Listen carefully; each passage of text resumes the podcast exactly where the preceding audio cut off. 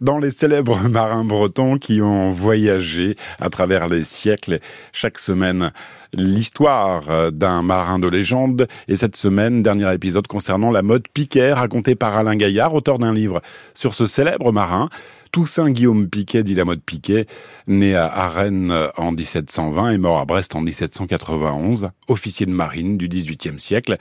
Il a euh, participé à 34 campagnes sous les règnes de Louis XV et Louis XVI. Et on revient pour ce dernier épisode sur la guerre d'indépendance qui éclate en 1774 aux États-Unis. C'est un conflit pendant lequel la mode Piquet va particulièrement s'illustrer. Cette guerre d'indépendance éclate au mois de juin 1778 à la suite de l'attaque de la frégate La Belle Poule par les Anglais. Louis XVI, qui ne voulait pas la guerre, ne peut cette fois-ci pas reculer et on déclare la guerre à l'Angleterre au mois de juin. Au mois de juillet, c'est la bataille d'Ouessant.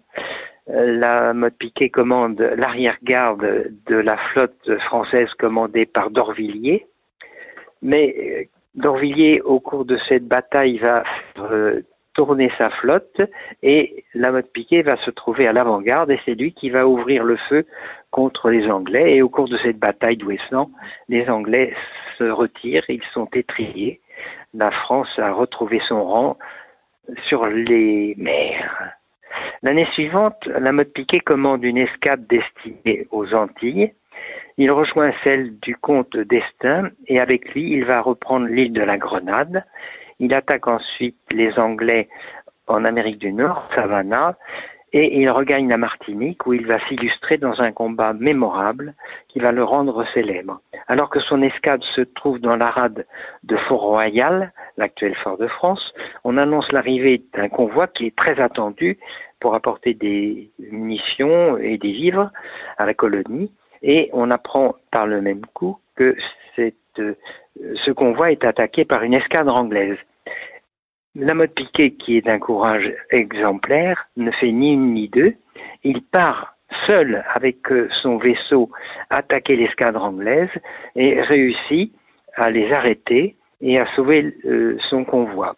Il devient aussitôt célèbre. Ses portraits sont diffusés par des gravures en France.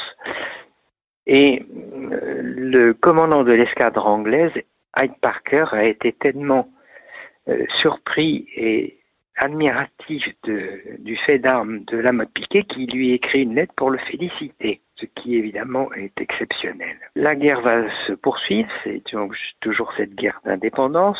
Il va euh, voler de succès en succès. Il va, entre autres, s'emparer d'un convoi euh, anglais euh, dont la vente va donner plus de 8 millions de livres.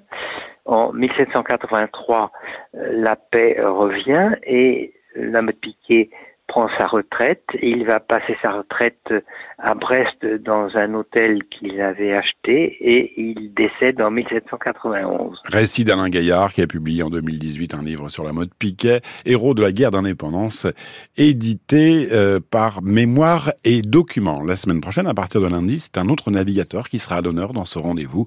Charles-Louis Duquedic, né en 1740 près de Douarnenez, qui lui aussi est devenu célèbre à, travers plusieurs campagnes euh, à l'occasion de la guerre d'indépendance des États-Unis. C'est à peu près à la même époque, on en reparlera donc euh, la semaine prochaine, tout au long de la semaine prochaine, portrait des aventures de Charles-Louis Duquedic.